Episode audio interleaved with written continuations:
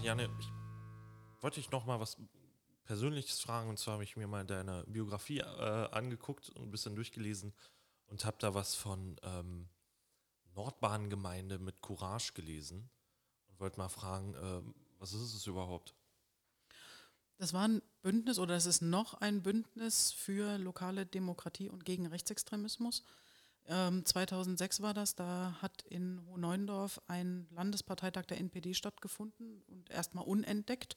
Danach war die Aufregung groß, aber vor allem deshalb, weil damals ruchbar wurde, dass NPD-Kader am Ort wohnen und in die Kitas und in die Schulen, in die Vereine rein. Ähm, Graswurzelstrategie nannte man das damals. Ähm, ihre Netze spinnen und als der gute Onkel die liebe Tante von nebenan sich da ähm, breit machen. Und dann haben wir ein überparteiliches, überörtliches und überkonfessionelles Bündnis gegründet, das es bis heute gibt. Und es ist uns tatsächlich durch zivilgesellschaftliche Arbeit, Projekte und vor allem Lautsein gelungen, dass dann eben diese NPD-Kader auch weggezogen sind, weil sie einfach sichtbar geworden sind. Mhm. In welchem Jahr war das nochmal? 2006. 2006? Mhm. So früh. Ah, okay.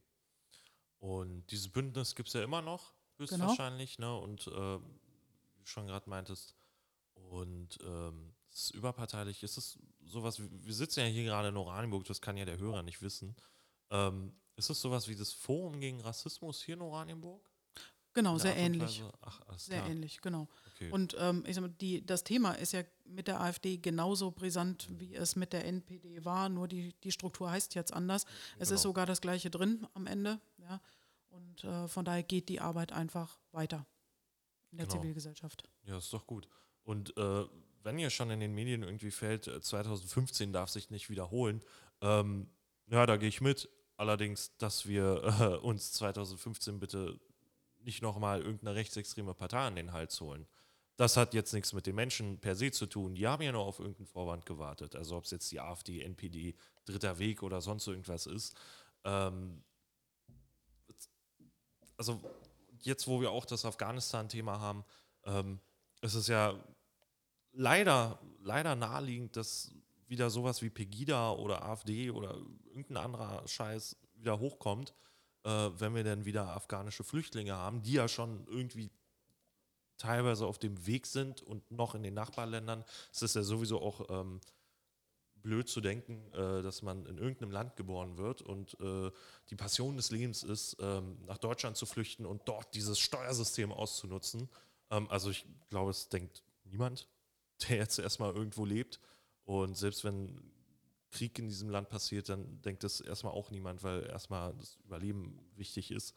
Und jetzt einfach meine Frage, also ähm, werden wir wieder nächstes Jahr oder mit der neuen Bundesregierung, äh, werden wir wieder über, über Flüchtlinge reden, werden wir wieder über irgendwelche rechtsextremen Parteien reden, die wieder hochkommen, wieder irgendwelche Pegidas? Oder meinst du, das Thema hat sich jetzt ein bisschen gegessen? Also ich finde es halt super unsäglich, dass man äh, jetzt auch von der Union ähm, diese Beschwörungsformeln 2015 laufend hört und dass damit versucht wird, eine Stimmung zu schaffen ähm, für ein konservatives Lager. Das finde ich, ähm, das ist unredlich, das ist schamlos, das macht man nicht. Ja. Also da wird jetzt versucht, auf dem, auf dem Elend der Menschen einen politischen Vorteil rauszuschlagen ähm, was, wie gesagt, das ist indiskutabel aus meiner Sicht. Und es ist vor allem überhaupt nicht vergleichbar. Wir reden jetzt über ein Kontingent von zehn mit allen Familienangehörigen, 13.000 Menschen, die ausgeflogen werden sollen, die, ähm, die hier in Deutschland Fuß fassen sollen. Das sind nicht mal 800 pro Bundesland. Ja. Das ist also ein Witz mit Anlauf zu behaupten, ähm, wir könnten diese Menschen nicht integrieren. Was wir besser machen können, ist die Art der Integration. Ja, dass wir von vornherein den Menschen viel mehr Aufmerksamkeit widmen, dass wir ihnen eine ehrliche Chance geben, die Sprache zu lernen, in, ähm, in zivilgesellschaftliches Leben reinzukommen, ihnen auch die Möglichkeit geben zu arbeiten. Das, es sitzt ja niemand freiwillig über Jahre in einer Unterkunft mit vier, sechs Personen in einem Zimmer und tut nichts. Ja. Was das mit Menschen macht, ähm, dass die dann unter Umständen auch eine hohe Frustration und auch Krankheiten entwickeln. Das ist doch selbstverständlich, das würde jedem von uns auch so gehen. Und sie kommen traumatisiert. Das sind ja keine Menschen, die jetzt sagen, Hans im Glück, ich gucke mal, wie schön es woanders ist. Die Menschen fliehen vor, ähm, vor Not, vor Tod äh, vor völliger Zerstörung. Und ähm, deswegen ist, glaube ich, diese, diese Sichtweise, das ist völlig unredlich. Ähm, da jetzt aber, glaube ich, die, ähm, die Menschen, die jetzt kommen, sind welche, die schon mit Deutschen zusammengearbeitet haben. Ich glaube, der Argumentationsstrang kann jetzt ein anderer sein. Ja, wir werden uns damit auseinandersetzen müssen, generell über Flüchtlingspolitik. Das ist aber auch richtig so, weil wir keine Lösungen und Strategien haben. Also mit Herrn Erdogan Kumpanei zu betreiben, ähm, nur damit er uns die Flüchtlinge in Anführungszeichen vom Hals hält, das ist auch nicht der Weg der Zukunft. Ja. Wir brauchen also wirklich einen, einen geordneten Umgang, eine geregelte Zuwanderungspolitik, aber eben auch Hilfe der Menschen an ihren Heimatländern. Ich bin der festen Überzeugung, jeder möchte gerne zu Hause bleiben, die Welt vielleicht kennenlernen, aber am Ende sich zu Hause was aufbauen. Wie du schon gesagt hast, niemand, niemand geht als Glücksritter in die Welt, ähm, weil es in Deutschland in den Steuersystemen so gemütlich ist. Ja, richtig. Was, was mir nur immer am Herzen liegt in der ganzen Sache, ähm, also ich kann auch ein bisschen aus, aus, aus meiner eigenen Biografie erzählen.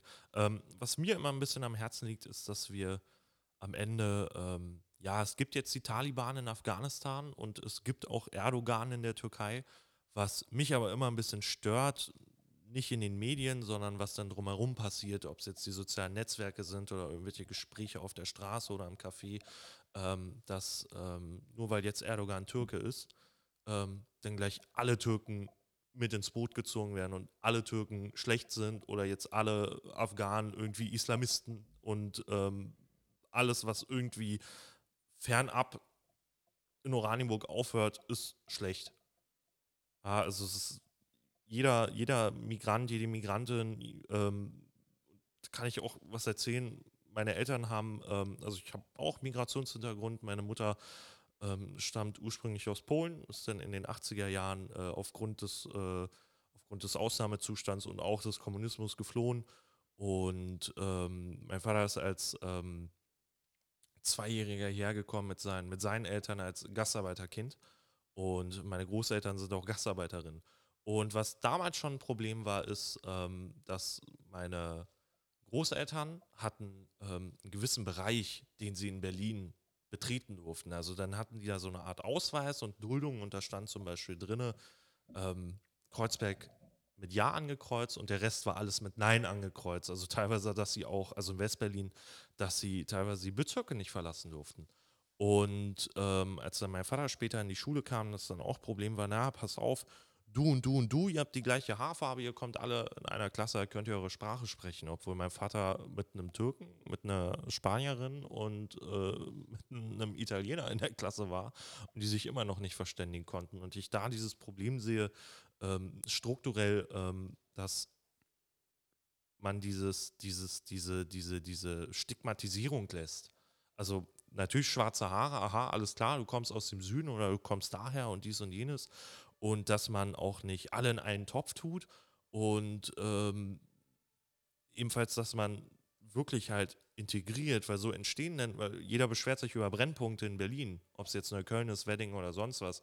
Allerdings wurden diese Brennpunkte ja prädestiniert, irgendwie auch in der Integrationspolitik. Ich glaube, ein Stück weit liegt es daran, also witzigerweise ist ja so, dass diejenigen, die am wenigsten Kontakt mit Migranten haben, die meisten Vorurteile haben. Also da sind die Ressentiments am stärksten. Also wenn man dann in den persönlichen Kontakt kommt und denkt, das ist aber ein netter Kerl oder das Essen ist aber lecker oder wie auch immer, ja, also je mehr persönlicher Kontakt, desto mehr bauen sich ja die Ressentiments ab. Insofern ist ähm, genau diese, diese Ghettoisierung ja, ähm, ja das, das kontraindizierteste, was man sich vorstellen kann. Ich verstehe schon, ähm, dass es auch für, ähm, für deutsche Familien ein Problem ist, wenn sie in Neukölln oder so in, in eine Klasse gehen und ähm, da ist die Hauptsprache Türkisch. Also ich denke schon, dass es uns gelingen muss, auch die, ähm, dass die Kinder, die zur Schule kommen, so weit sprachbefähigt sind, dass der Unterricht normal ablaufen kann. Ne? Aber das ist gar nicht so sehr der, ähm, ja, das ist trotzdem dieser, dieser Ghettoisierung geschuldet, ja. Nur ein Stück weit liegt es, glaube ich, auch in, so ein bisschen in der Natur des Menschen, was Vertrautes um sich haben zu wollen. Wenn du irgendwo ins Ausland gehst, ähm, wenn Deutsche ins Ausland gehen, dann leben die auch in deutschen Kolonien. weil man einfach möglichst in der Fremde möglichst viel Vertrautes um sich haben will. Und wir haben auch einfach noch ein Imageproblem. Das ist ähm, in ähm, die Türken beispielsweise, sind halt als Gastarbeiter reingeholt worden für niedere Arbeiten. Und da steckt ja schon in, dem, äh, in der Idee de, des Gastarbeiters, steckt ja schon Herablassung. Ja. Und ich glaube, damit müssen wir aufräumen. Das hat aber schon auch mit dem Respekt zu tun, was wir vorhin besprochen haben, dass nicht eine andere Art Tätigkeit oder eine andere Art Nationalität einfach mehr oder weniger wert ist. Was bei den Menschen hier aber jetzt, glaube ich, weil du Pegida angesprochen hast und die, und die Bewegung ein großes Problem ist, wir haben, glaube ich, so eine, eine Neiddebatte vor allem. Das ist so eine diffuse Zukunftsangst. Es könnte schlechter werden, obwohl ich mein Leben lang gerackert habe, könnte ich am Ende Verlierer sein. Und jetzt kommen hier welche dazu und die kriegen das einfach so. Das Gleiche, wofür ich rackern musste. Was ja aber Schwachsinn ist eigentlich. Wenn man, wenn man da tiefer drinne geht, ist das ja eigentlich Schwachsinn. Und irgendwie wird ja auch Unwissenheit genutzt und damit rumgespielt und damit eben mobil gemacht. Ja. Das eben, also, ne, mhm. ohne dich jetzt unterbrechen nee, zu wollen, entschuldige. aber ähm, zum Beispiel jetzt hier, ja, was auch so ein Standardspruch war, ist so, ja, der hat 15 Kinder und kriegt jetzt so und so viel Kindergeld. Ja, gut, was ist denn jetzt aber dabei, dass du dir nicht auch 15 Kinder machst oder eben, äh, dass man nicht vergessen darf, ähm, ja, man hat jetzt gearbeitet, von mir aus 30 Jahre lang und konnte sich eben ein Häuschen irgendwo im Umland holen und ein Auto und eventuell auch zweimal im Jahr im Urlaub fahren. Ähm, allerdings darf man vergessen, dass jetzt ein Geflüchteter hier sitzt und Geld zum Überleben bekommt. Also der kann jetzt nicht das Geld haben und sagen, ach, pff, ich reise jetzt irgendwo hin. Ja, und ich kaufe mir jetzt eine fette Karre und äh, ziehe mir jetzt die schicksten Klamotten an und sonst was. Und ja, wenn sie schicke Klamotten anhaben und man sich darüber beschwert, ähm, sollte man vielleicht überlegen, ob man nicht selber vielleicht einfach einen schlechten Klamottengeschmack hat. Ähm, aber es ist ja immer diese Vorstellung, ähm, dass die Leute, die jetzt aus Afghanistan kommen, und ja, es wird da Leute geben, die haben ein Handy oder die haben irgendein, irgend, irgendwas Neues, irgendeine Innovation an sich, aber ähm, ja, wo kriegen die es denn her? Na, Moment mal, die Leute kommen ja nicht aus dem Dorf. Also vor allem nicht vom Baum. Teilweise ja, auch, auch, auch vom Baum. Und äh, man darf nicht vergessen, dass die ähm, Leute da eben nicht in der Wüste mit ihren Kamelen leben, sondern da auch aus der Zivilisation kommen. Ja, wie es auch in Syrien war, wie es auch in der Türkei ist, wie es auch mit den Kurdinnen ist und ähm, in jedem arabischen Land. Und auch teilweise in afrikanischen Ländern. Dass da die Entwicklung zurück ist, das ist eine andere Geschichte und das ist auch eine andere Kiste, ähm, die auch mit Kolonialisierung zu tun hat und alles. Aber das würde jetzt auch echt den Rahmen sprengen. Ähm, und da sehe ich immer dieses Problem, eben das, was du auch meintest, der, der Kontakt, der fehlt. Allerdings ähm, ist es halt auch, ähm, ohne dich zu kritisieren, ist es halt für mich auch so ein Scheinargument, weil zum Beispiel war der Kontakt mit Jüdinnen vor dem Dritten Reich da. Und zwar gab es immens großes jüdisches Leben hier in Deutschland. Und das wurde einfach auch kalt gemacht durch den Holocaust und durch Hitler und das Dritte Reich und etc. Also dann frage ich mich immer so, der Kontakt fehlt, aber was passiert, wenn der Kontakt da ist und dann trotzdem immer noch die Leute sagen, nö, das ist mir jetzt zu viel Kontakt, zack, ihr geht jetzt alle raus, milde gesagt, und äh, im Endeffekt werden dann irgendwelche Migrantinnen verprügelt oder gar getötet. Also ich glaube, da ähm, der Antisemitismus hat noch ganz andere Wurzeln. Das geht ähm, viel, viel weiter zurück, ist religiös bedingt. Ähm, das ist nochmal eine, eine andere Ebene der, der Debatte. Ich weiß nicht, ob wir die jetzt aufmachen wollen. Ähm, und es gibt ja die Experimente. Also wir sind jetzt hier eine, eine Runde von, von Menschen, deren Herz links schlägt. Aber wenn man sich mal, ihr kennt wahrscheinlich das Welle-Experiment in den, in den USA. Also man teilt eine Gruppe von Leuten, Leute wie du und ich, in zwei Gruppen und die einen werden als Opfer deklariert und die anderen als, als Täter oder Aufseher. Und es dauert keine 24 Stunden und die entwickeln diese Attitüde des Machtmissbrauchs, der Unterdrückung von anderen. Das hat also sehr viel mit, mit Strukturen und mit Macht zu tun. Ähm, und nicht nur mit Antisemitismus, es hat dort sein, der Volksfrust ein Ventil gefunden. Das müssen wir natürlich im, im Blick haben, dass das hier nicht wieder passiert mit einer anderen Gruppe. Aber die, die Genozide hat man natürlich auch überall auf der Welt, weil diese Mechanismen überall auch so funktionieren. Ähm, das macht das nicht besser oder soll das relativieren? Überhaupt nicht. Ich glaube nur, dass was wir vorhin besprochen haben über ähm, die Migration und Antisemitismus sind zwei Ebenen. Ja, und wo wir irgendwie auch noch irgendwie augenscheinlich ein Problem haben, ist ja, äh, ob es Rassismus, Antisemitismus, Antiziganismus ist. Ähm, ist halt ein dickes, dickes Vorurteil und wir wollen das jetzt mal auch noch mal kurz besprechen, ist ähm, Rassismus in der Polizei. Ja, beziehungsweise in unseren Sicherheitsbehörden ja generell. Ähm, gab ja in den letzten Jahren einige Fälle, ähm, die auch medial sehr aufgekommen sind. Ja, also zum Beispiel das SEK in Frankfurt, das ja ähm, in Chats, also auch WhatsApp und ähnliche ähm, rechtsextreme Aussagen getätigt haben innerhalb der Gruppe als Elitegruppe. Und da sind ja doch viele Diskussionen aufgekommen innerhalb oder wegen der Strukturen innerhalb der Polizei. Und ähm, das betrifft ja auch die Bundeswehr, aber da reden wir mal wann anders vielleicht drüber. Aber gerade in der Polizei ist es ja doch ziemlich schwer, an die Leute einzeln ranzukommen. Und diese Rechtsextremismusvorwürfe und auch Rassismusvorwürfe betreffen ja, ja viele Polizisten. Und dementsprechend gab es ja zum SEK Frankfurt die Idee, dass man dementsprechend außenstehende Stellen mit Studien beauftragt, um überhaupt herauszufinden, wie viele Polizisten oder ob Polizisten aus Prinzip rechts sind. Denkst du, externe Studien machen da Sinn oder sollte man da anders vorgehen? Also ich glaube, man kann natürlich ein, ein Problem nicht aus der Denke raus lösen, die das Problem geschaffen hat. Insofern bin ich, ob wir nun über ähm, Rechtsextremismus in der Polizei oder über Missbrauch in der katholischen Kirche reden, das kann nicht intern gelöst werden. Da braucht es den, den objektiven Blick von außen.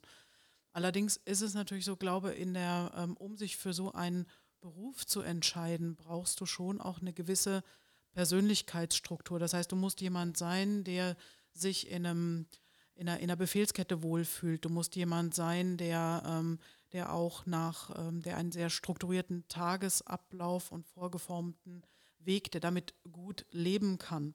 Und das hat mehrere Ebenen. Also du hast einen bestimmten Typus, der eher wahrscheinlich so mit, mit Law und Order ganz gut umgehen kann, zumindest der sich dafür entscheidet. Ähm, welchen Hintergrund der auch der oder diejenige auch immer mitbringt. Und dann hast du natürlich eine, eine, Struktur. Also unser Rechtssystem ist nach dem Krieg aufgebaut worden, natürlich auch von Nazis. Und viele Strukturen sind da auch noch, ähm, ich sag mal, sind fortgeschrieben worden, die man wirklich mal deutlich hinterfragen müsste. Ich glaube aber, dass es ein, du kannst nicht heute einen Schalter umlegen, kannst nicht die, die, ähm, die faulen Stücke rausbrechen sozusagen und dann, ähm, und dann noch eine funktionierende Einheit haben. Das ist wie in allen Lebensbereichen analysieren, aufklären, reden. Und ähm, ich bin ja in, in meinem Zweitleben, Nebenleben sozusagen, habe ich mich noch mit der Psyche von Menschen beschäftigt. Was bringt Menschen dazu, so zu handeln oder zu denken, wie sie sind? Das hat angefangen eben ähm, in der Begegnung mit Rechtsextremen. Damals waren das junge Männer, mit denen ich mich unterhalten hatte. Das war super unangenehm und so nach 20 Minuten kam ich raus aus der Gruppe. Einer kam mit Tränen in, dann, in den Augen hinter mir her, bitte, bitte kommen Sie wieder. Es hat noch nie jemand so mit mir geredet, es hat mir noch nie jemand so zugehört und sich für mich interessiert. Und ich glaube, wir müssen genau hingucken, Warum ist jemand aufgestellt, wie er aufgestellt ist? Und wir müssen das Ganze systemisch betrachten.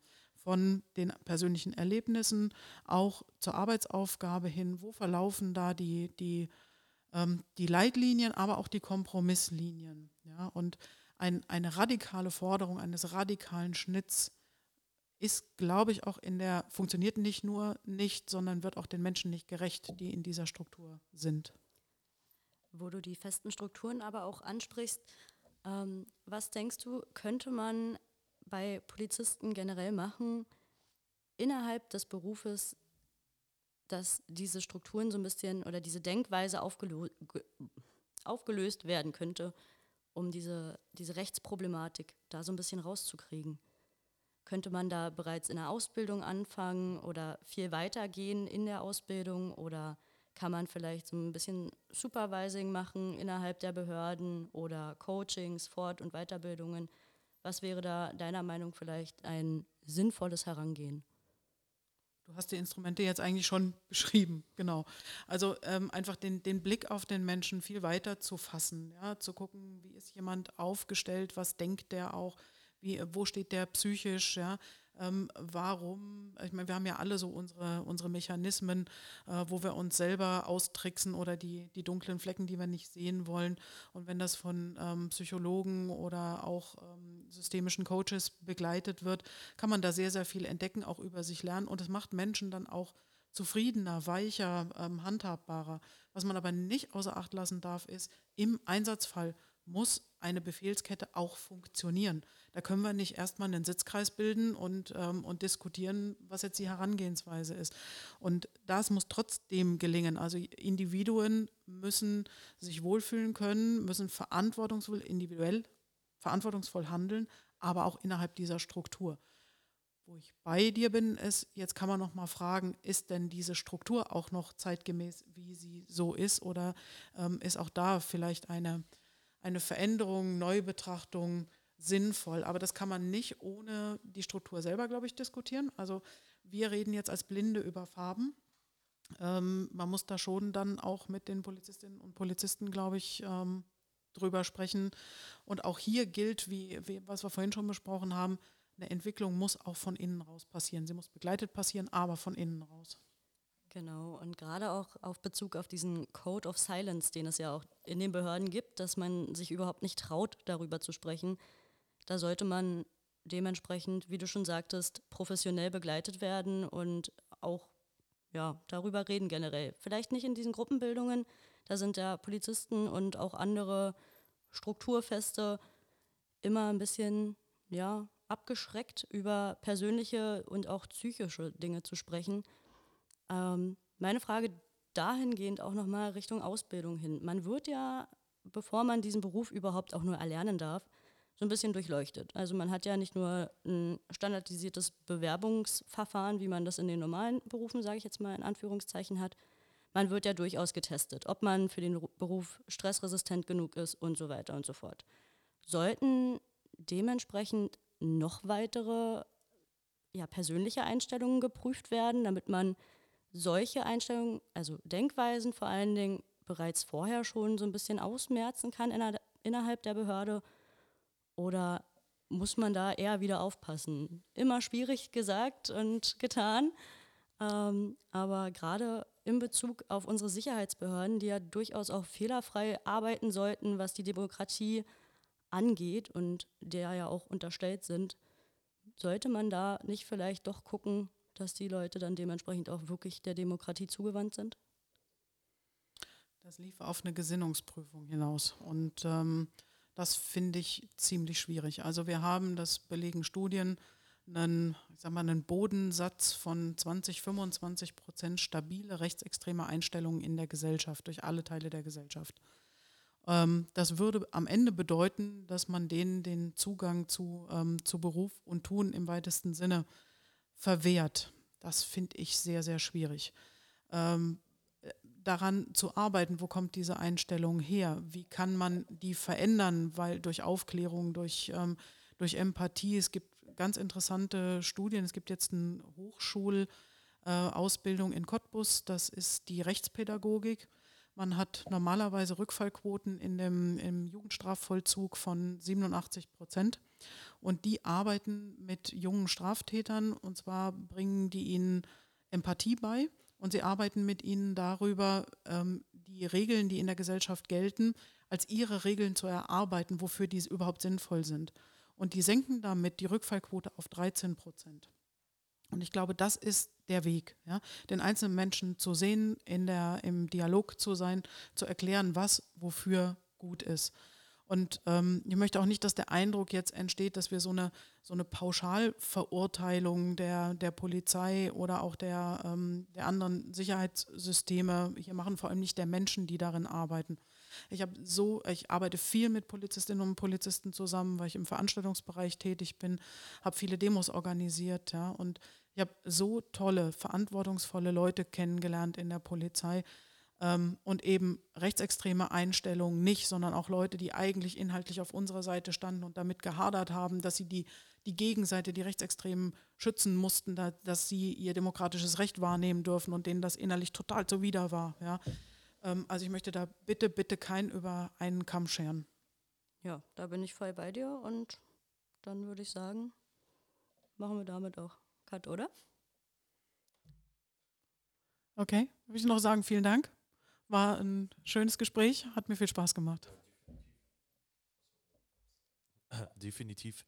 Ähm, nächstes Mal gerne nochmal. Ne, vielleicht mal abgesehen vom Bundestagswahlkampf, ne, je nachdem, wie der jetzt endet. Klar, wenn jetzt, also wenn wir keinen zweiten Podcast machen, dann wissen wir, dass du gewählt wurdest, weil dann hast du einfach keine Zeit mehr. Ähm, Was ja auch nicht schlecht wäre. ja, genau. Das war jetzt so ein doofer Witz. Ja, ich finde es war eine gute Probe. Wollen wir jetzt aufnehmen? Okay, gut. Genau. Ja, danke für deine Zeit, Ariane. Danke, dass du das Experiment mit uns warst. Mir persönlich, also für uns alle war es das erste Mal, dass wir jetzt von dem Medium hier Gebrauch gemacht haben. Und äh, mir persönlich, ich weiß nicht, wie euch mir hat es mega Bock gemacht. Ja, es hat total Spaß gemacht. Und ähm, ja, wir als Jusos können natürlich eine progressive ähm, Sozialdemokratin durchaus nur befürworten. Wir wollen noch mal ganz kurz äh, Danke sagen an Tommy fürs Bereitstellen dieser ja, danke, wunderbaren Tommy. Räumlichkeit und diesem Equipment. Und ich glaube, jetzt wäre äh, auch der Applaus richtig gut angebracht, dass wir den auch einmal nutzen können.